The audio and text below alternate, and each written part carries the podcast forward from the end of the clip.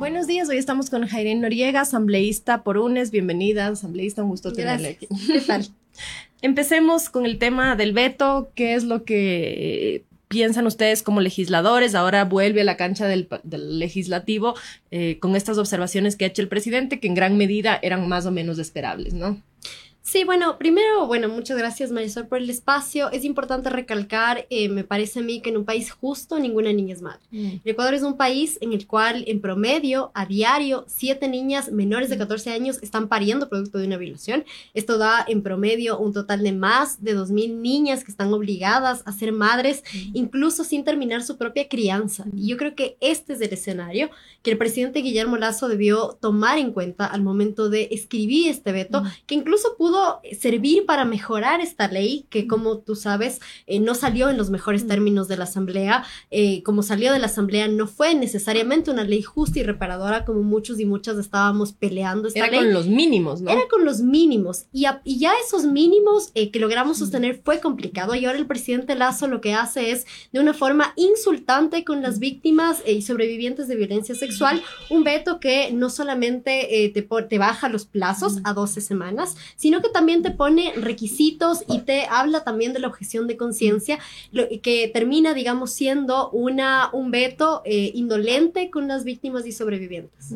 Bajo esta lógica, ¿cómo cree que va a gestionar la Asamblea esta nueva discusión, a adoptar las observaciones que hace? Porque también hay ese riesgo en la Asamblea Nacional, que se adopten las observaciones que hace el veto con los votos incluso de su propio partido.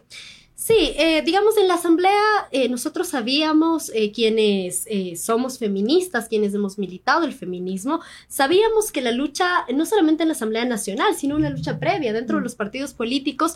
Yo, por ejemplo, sabía que no entraba necesariamente a un partido feminista y te pregunto, digamos, en este país, ¿qué partido es feminista? Entonces, quienes, quienes estamos dentro de las instituciones peleando eh, por garantizarles a las niñas, a las mujeres, una vida libre de violencias. Estamos peleando y luchando todo el tiempo. Eh, debates, digamos, han, existido los debates, de hecho, al interno de mi bancada han sido amplísimos del disenso y eso incluso a mí me parece que ha sido saludable porque da cuenta al final, digamos, de que se puede generar un debate a la interna de los partidos y lo que han decidido los partidos en general ha sido dejar en libertad a que sus legisladores voten como consideren pertinente eh, y eso también, digamos, elevado a la Asamblea Nacional es eh, lo que ha pasado. Y eso también, eh, digamos, si bien puede ser negativo en tanto solamente se aprobó con 75 votos la ley, me parece que también es positivo mirar cómo la potencia del feminismo es una potencia que es imparable, que esta revolución trasciende cualquier bandera partidaria y que por esta causa, por lograr o por intentar lograr una ley justa y reparadora, nos hemos unido todos y todas desde distintas bancadas políticas. Entonces, ahora el reto, a pesar de lo que yo te digo, María Sol, va a ser complicado porque, como te digo, solamente aprobamos con 75 votos el, proyecto de ley. A pesar de eso y a pesar de lo difícil, eh, tienen mi compromiso eh, otras legisladoras de mi bancada, Paola Cabezas, eh, de otras bancadas, de Alejandro Jaramillo, Joana Moreira, están comprometidos y comprometidas con conseguir esos votos. Así que es lo que nos toca ahora, ¿no? Con sensibilidad, buscando también, porque es un tema complicado yo entiendo eh, también que hay ciertas sensibilidades de, de, muchos asambleístas que nos dicen, por ejemplo, Em, pero mi hijo nació a los siete meses, cuando hablamos del tema de plazos, o una, eh, digamos, una historia personal que es, complicado, pero yo toca fibras muy sensibles. Toca fibras sensibles y sensibilidades que son complejas, pero eh, lograr lidiar con eso para conseguir los votos es un reto que nos queda eh, de aquí a menos de 30 días. ¿Cómo es el proceso en la Asamblea? Llega el, el proyecto con el veto, ¿qué debería pasar en la Asamblea? ¿En dónde se discute? ¿Qué se incorpora? ¿Cómo funciona?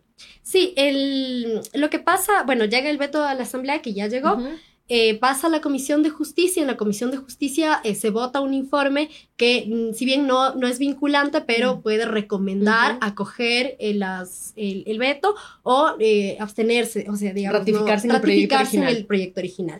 Este informe es una recomendación porque al final la Comisión no decide, sino es del Pleno de la Asamblea Nacional, a diferencia de lo que, del número de votos que necesitábamos para aprobar este proyecto de ley, que fueron 70, ahora necesitamos 92 votos. Entonces, ahí el Pleno de la Asamblea Nacional votará ya sea por ratificarse en el texto original eh, o eh, como pasó eh, con la ley para prevenir los abusos de la banca, no sé si recuerdas, hace unas tres semanas el, el presidente Lazo vetó esa ley, sin embargo en la Asamblea Nacional se ratificaron en el texto original y ahora es el escenario es lo que, lo que queda. ¿no? Pasa el, el documento de la Asamblea por la mayoría de votos que se ratificó en el original. Exacto. En este caso entonces, si es que hay 92 votos que se ratifiquen en el original, quedaría el original. Exacto. Pero si no hay, pasaría el proyecto del presidente. Exacto. Sí, totalmente. ¿Cómo están estas conversaciones? Me imagino que ya empezaron nuevamente a esta discusión eh, que además es bastante compleja, por lo que decíamos hace un momento, estas complejidades o estas sensibilidades que toca eh, este tema.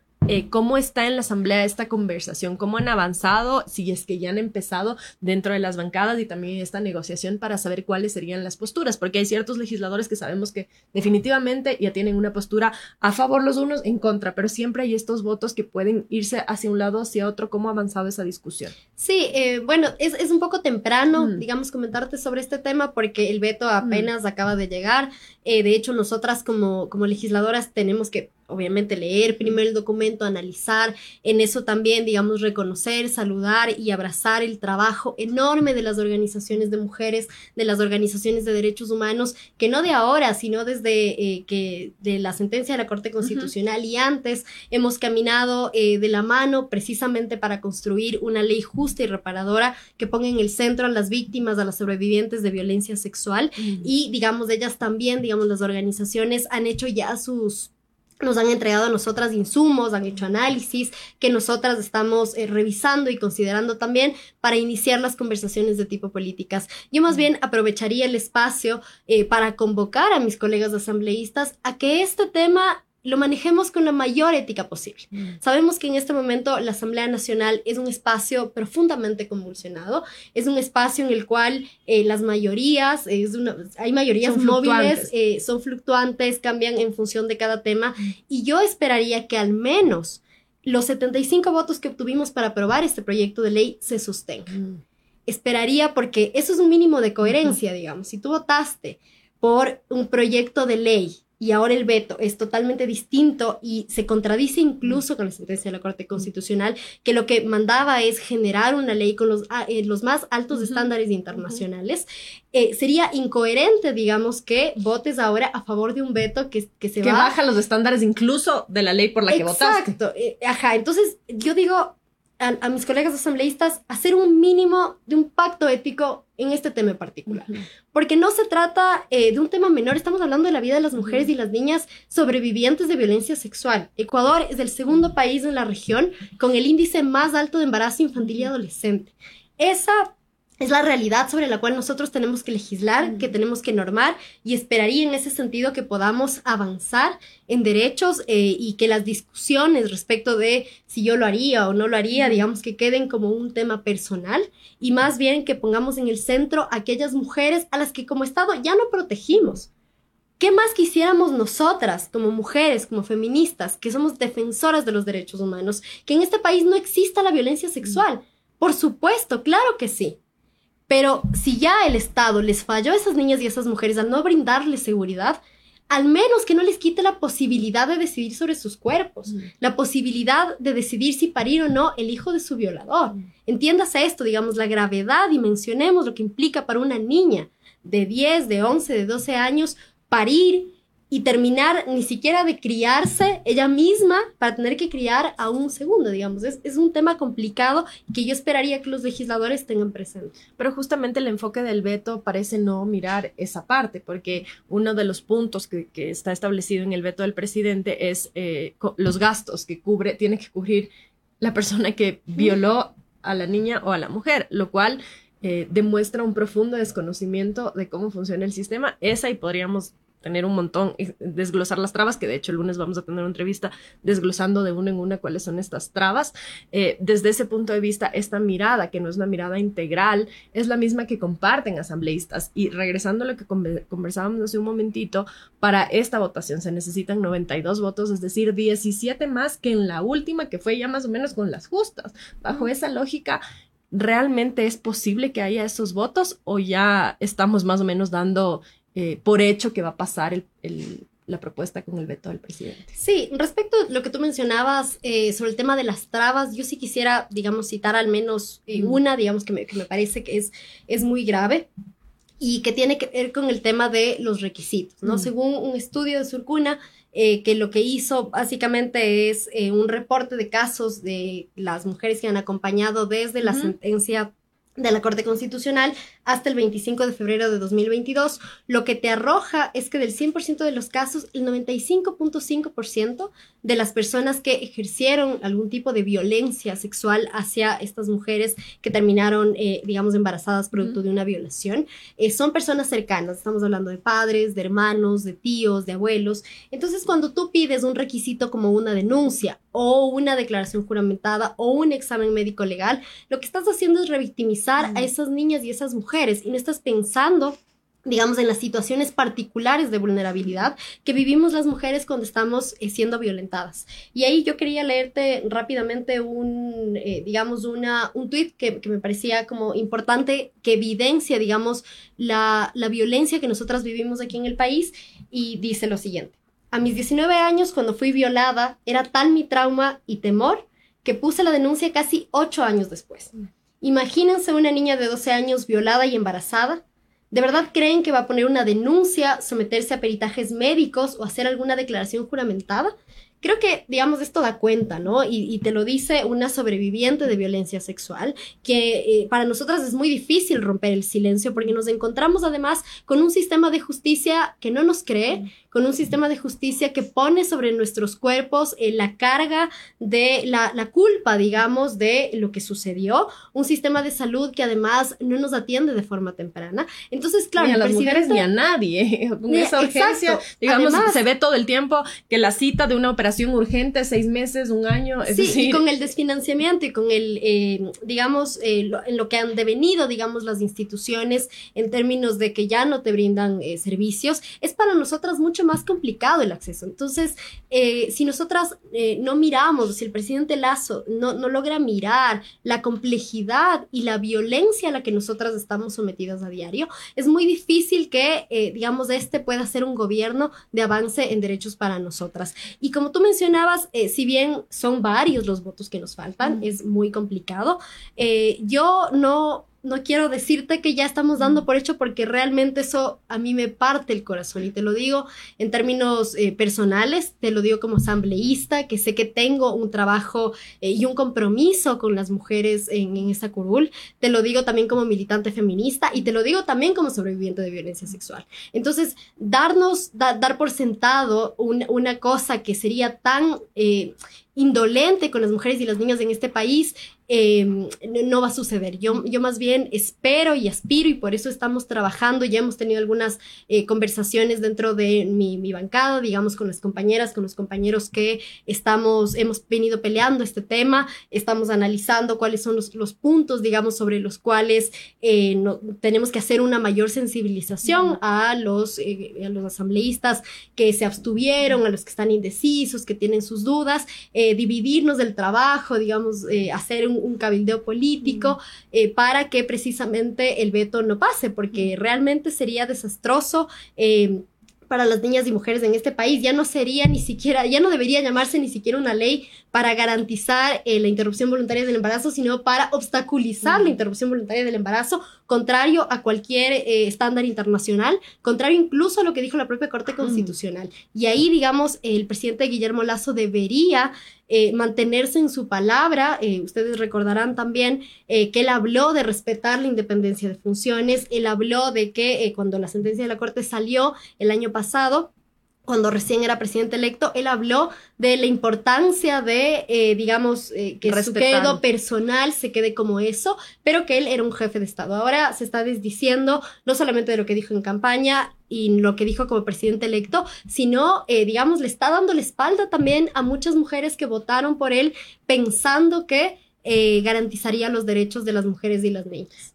Eso, sin embargo, ya está hecho el veto y está presentado como está dentro de la bancada. Eh, por ejemplo, ¿cuántos asambleístas votaron en contra o no estuvieron a favor del informe? A ver, no, no tengo el dato ahora, pero te, me parece que eran 22, puede ser entre 20 y 25 los asambleístas de mi bancada que votaron a favor. No recuerdo el dato exactamente. Lo que sí recuerdo es que fue la bancada que más votos, digamos, dio a favor de la... Es la más grande también. Es la más grande, sí. Eh, pero te digo, también... O sea, pregunto eh, esto para saber si es que, digamos, son 18 más o menos, haciendo cálculos así muy rápidos, que no, o que votaron en contra o que se abstuvieron de esos 18, han podido conversar o hay alguna posibilidad, conociendo eh, cómo son, su sensibilidad, su mirada política, etcétera, eh, hay alguna posibilidad, hablando de la bancada, que es la que le corresponde a usted, que es UNES, hay la posibilidad de que algunos de los que votaron en contra se abstuvieron ahora pudieran cambiar esa votación y rechazar el veto? Yo creo que sí. Realmente yo creo que sí. Eh, hay compañeros que hasta el final estuvieron dudando por, porque es un tema, como te digo, es un tema complejo.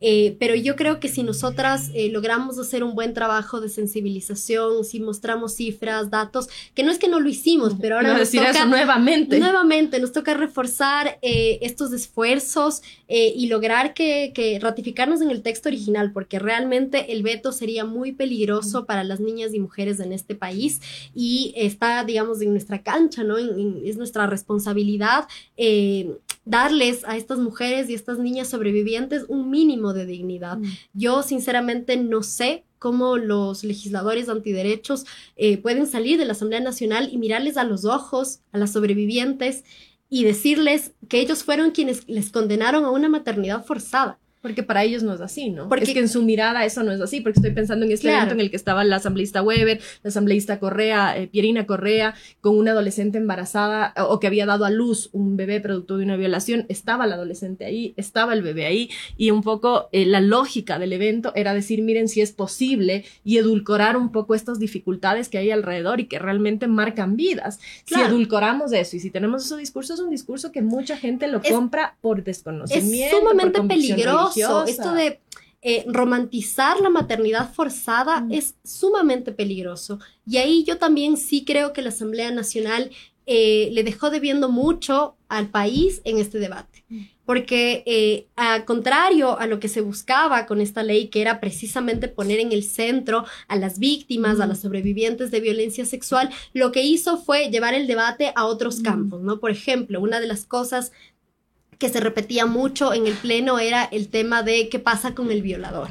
Entonces, como si no hubiera un código orgánico integral penal, ¿no? Era nosotras, ¿quiénes más que nosotras como feministas, como defensoras de los derechos humanos, cada día estamos acompañando a nuestras amigas, a nuestras hermanas, a las mujeres de nuestros entornos, a buscar la justicia para, para no generar impunidad, digamos, ¿quiénes más que nosotras? Hay organizaciones enteras que se dedican a este, a este propósito. Entonces, acusar de que nosotras queríamos impunidad era un tema que desvirtuaba el debate. Pero puede ser a propósito, ¿no? Por supuesto, claro, no, no, era una cosa no, no, no solamente malintencionada, sino estratégicamente pensada. Y en ese sentido también yo esperaría que el debate que se genere en torno a este veto, sí que leve un poco más el nivel. En ese sentido, yo sí quiero saludar y felicitar el trabajo de la Comisión de Justicia. Eh, llevaron, eh, digamos, expertos internacionales, expertas internacionales, eh, jurídicos, médicos, bioeticistas y demás, para poder analizar esto. Entonces, creo que es importante también, y ahí, digamos, también el, rol que tienen los medios de comunicación. Me parece que, que su medio es también, digamos, parte de aquellos medios que pueden tratar el tema con objetividad.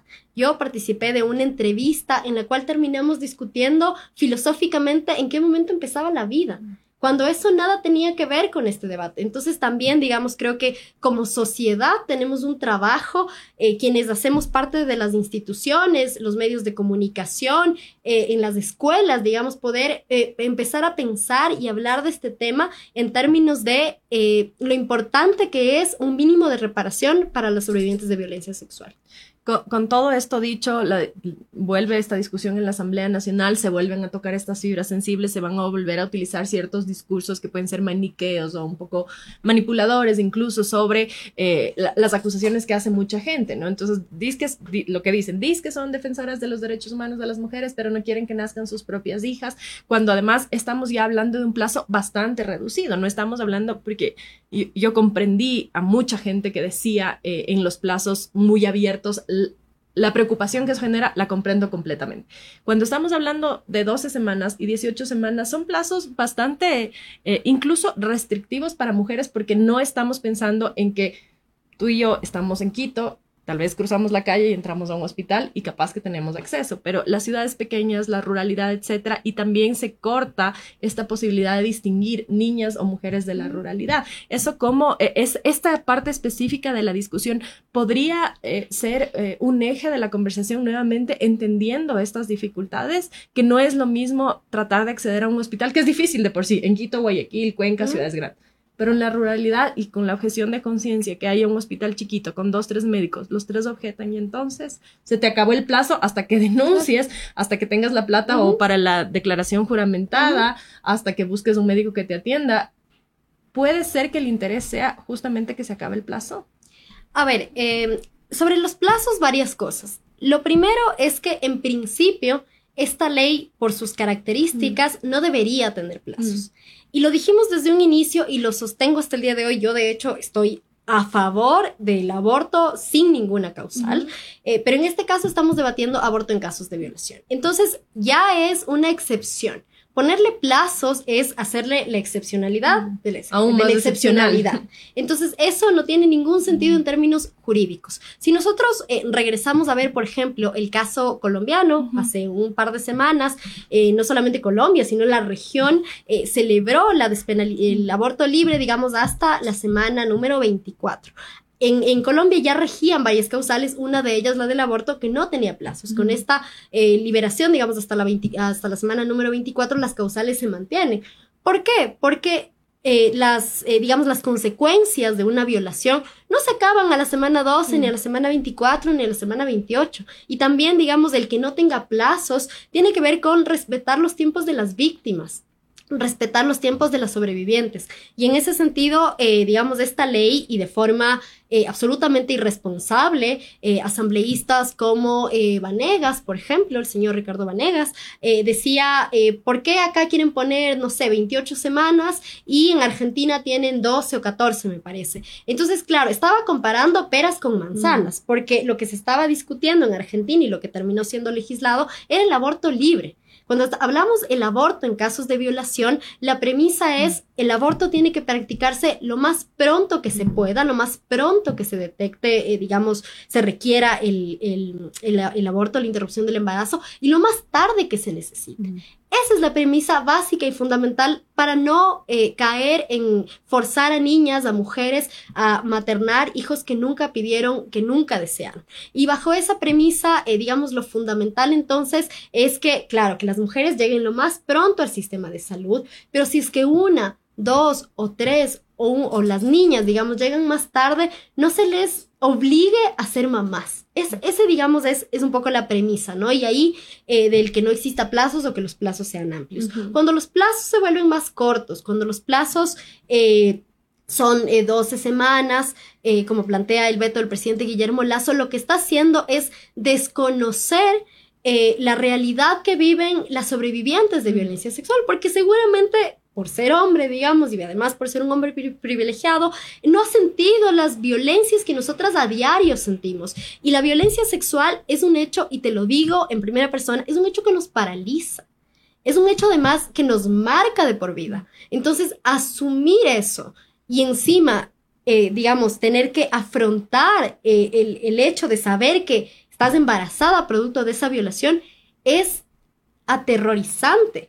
Y en ese sentido, digamos, a las mujeres, a las niñas les cuesta mucho, a las niñas les cuesta mucho incluso darse cuenta que están embarazadas. Ni siquiera porque, porque, claro, también los grupos antiderechos se han, eh, digamos, se han opuesto a que exista educación sexual integral. Entonces, las niñas eh, no eh, desconocen que la violación, digamos, que el, acceso sexual a, su cuerpo puede generar, puede terminar en un embarazo y ellas llegan, no sé, a los hospitales con sus mamás, con sus profesoras muchas de las veces pensando que era un dolor de barriga o que, tenía, o que tenía bichos y resulta que estaba embarazada. ¿Y qué pasa si no llega a la semana 12 y llega a la semana 14 o a la 18 o a la 20? Entonces le van a decir, lo siento, eh, su ecografía dice que, que, ajá, que pasó el plazo, tiene que regresar a su casa y bienvenida porque tiene que ser mamá.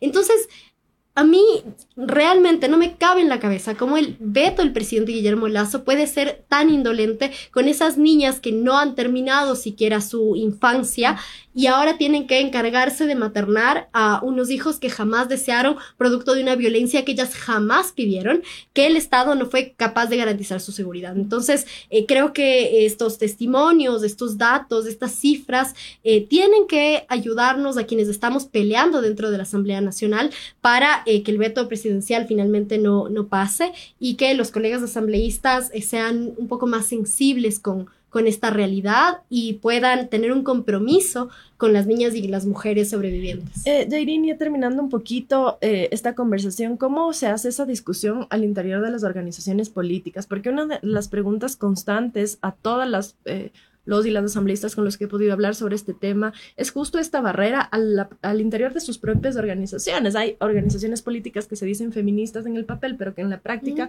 no sabemos que eso no es para nada así y lo demuestran sus propios líderes porque uno de los problemas más graves son estos liderazgos masculinos muy fuertes que cuestionan eh, las discusiones, que no solo pasó con el expresidente Correa en su momento, ha pasado con el señor Herbas ahora en esta última discusión y, suele pasar eh, cuando el aborto por, discusión, eh, por por violación se discutía la última vez, no esta, sino cuando todavía Guillermo Lazo no era presidente, la presión de Guillermo Lazo, líder de Creo, también fue muy fuerte. Digamos, se repite constantemente esto. Cómo esta discusión al interior de los partidos, y ahorita que hablábamos de los votos, yo hice un mal cálculo porque dije 17, me parecería que son más. Si es que 20 o 25 votaron a favor, querría decir que 20 o 23 al interior de UNES votaron en contra es un número altísimo siendo una organización. Igual se abstuvieron, o sea, eran en contra y abstención. De, en todo caso, suman votos para que no pase, ¿no? Bajo esta lógica, ¿cómo es el trabajo al interior de los partidos políticos para que las personas que tienen una visión con un enfoque más de derechos y con un conocimiento más profundo de la realidad que viven muchas mujeres puedan eh, conversar con estos eh, personajes que además son muy públicos. Pienso en Pierina Correa, presidenta además de la Comisión de la Niñez, eh, y a la vez eh, haciendo campañas para que las niñas sean madres. Es profundamente contradictorio. ¿Cómo se hace ese trabajo sin botar la toalla? bueno, la verdad es que es difícil es un trabajo eh, que a veces eh, resulta desgastante porque como te decía al inicio, eh, yo como otras compañeras que hemos decidido dar la pelea desde dentro de las instituciones, los partidos, la asamblea, incluso el propio ejecutivo, digamos, sabíamos que no entrábamos, sabíamos que no entrábamos a una, a una pelea fácil. Sabíamos que mm, yo al menos tenía claro que yo no ingresaba a un partido feminista, pero a pesar de que no ingresaba a un partido feminista, sí ingresaba a un partido político que le apuesta la redistribución de la riqueza, un partido político que le apuesta a la justicia social. Y en ese sentido, digamos, la cancha o lo que queda el trabajo, te digo, al menos en los partidos de izquierda, luego en la derecha es digamos, otras discusiones, pero al menos en la izquierda, en el progresismo, lo que nos queda a nosotras como tarea es lograr transversalizar y que se entienda que sin justicia de género no hay justicia social, porque al final las mujeres somos siempre las más empobrecidas, somos las más precarizadas, somos las más violentadas, en épocas de crisis somos quienes primeras perdemos nuestros empleos, somos las que más índices eh, de pobreza tenemos, tenemos los peores indicadores sociales en comparación con los hombres, eh, y en ese sentido, digamos, lograr que nuestra lucha sea eh, la lucha del feminismo, las agendas de las, de las mujeres, sean una columna vertebral de nuestros proyectos políticos, es, digamos, ese es eh, al menos eh, lo que yo creo que tenemos que lograr conquistar. Yo de esto conversaba también eh, con compañeras feministas y les decía qué importante es que más de nosotras decidamos pelear dentro de los partidos políticos, a pesar de lo difícil, a pesar de las dificultades. Otra cosa sería si es que de, de trayectorias militantes viniéramos muchas más y esas curules se pintaran mucho más de, de, verde y Por de la fuerza que podrían contraponer, porque estoy pensando, por ejemplo, en este tuit que puso hombre Cecilia Herrera, que también me parece que es alterna de UNES, eh, y el expresidente Correa la interpelaba, la repelaba, la regañaba eh, públicamente y repito, no pasa únicamente en este partido. En unos eh, líderes son más eh, evidentes quizá en su interpelación, otros solo hacen llamadas, pero existe esto eh, y siendo así como, como el trabajo al interior de los partidos, además con liderazgos tan fuertes, porque son liderazgos que marcan mucho los partidos políticos. En el caso del presidente Correa es una figura muy fuerte al interior del partido, incluso en la campaña anterior estuvo presente su figura como tal, como estas figuras no puede o pueden terminar jugando en contra de este incluso relevo generacional, porque son temas que para estas figuras son no negociables. Sí, yo creo que es verdad lo que tú dices, pero a la vez también creo que los tiempos van cambiando. Me parece que mi organización política a día de hoy no es la misma organización política eh, ni siquiera de hace cuatro años, ni siquiera de hace diez años. Yo creo que en, este es un nuevo momento, te digo al menos en mi organización política, en la cual estamos debatiendo esos temas. Quizá antes ni siquiera se podía debatir. Hoy yo sí, pues públicamente... Se comité de ética, las asambleístas. Exacto. y los tiempos van cambiando eh, gracias a la potencia y a la fuerza del feminismo. Por eso, a eso me refería. Entonces, de este contrapeso de estas mujeres que sí, puede, sí es posible que hagan este contrapeso, estos liderazgos tan fuertes y creadores u originarios de estos partidos. Sí, por supuesto. De hecho, es lo que estamos haciendo. Y no te digo en un término de, em, de, disputa política en los malos términos, sino más bien de un debate saludable en democracia porque dentro de los partidos políticos hay que entender que también tenemos diferencias y eso no está mal. El disenso eh, dentro de los partidos políticos no es para nada una cosa a la que haya que temerle, más bien hay que saludar. Y si esos debates políticos se dan públicamente, está bien, porque se reconoce también que dentro de mi, organización política, digamos, hay distintas identidades respecto de este tema. Entonces, los tiempos están cambiando. Creo que nosotras, eh, como militantes feministas que estamos dentro, tenemos la eh, un poco obligación incluso de hacer pedagogía con ciertos temas. Yo te digo, al momento de, lograr, de conseguir los votos para, eh, este, para esta ley, eh, muchos, muchos compañeros y compañeras eh, caían en, ciertos mitos, repetían ciertas mentiras de los medios de comunicación, de los grupos antiderechos, y con un poco de pedagogía, con sensibilización, con espacios de formación política también en términos de las agendas de las mujeres, creo que podemos lograr un cambio y yo creo que realmente lo estamos logrando. No fue menor eh, que incluso, digamos, dentro de la bancada de gobierno haya, eh, digamos, colegas asambleístas que hayan votado a favor, a pesar de saber que la posición del presidente Guillermo Lazo es totalmente contraria. Entonces, yo creo que apostarle a los liderazgos, no solamente femeninos, porque al final, digamos, ¿de qué nos sirve tener una ministra como Alexandra Vela que nos reprimió eh, brutalmente, digamos, el 8 de marzo? ¿De qué nos sirve tener una figura como María Paula Romo, que fue la artífice y que fue el brazo armado del neoliberalismo en el, en el gobierno de Moreno? ¿De qué nos sirven esos liderazgos eh, femeninos si es que no tienen un componente feminista.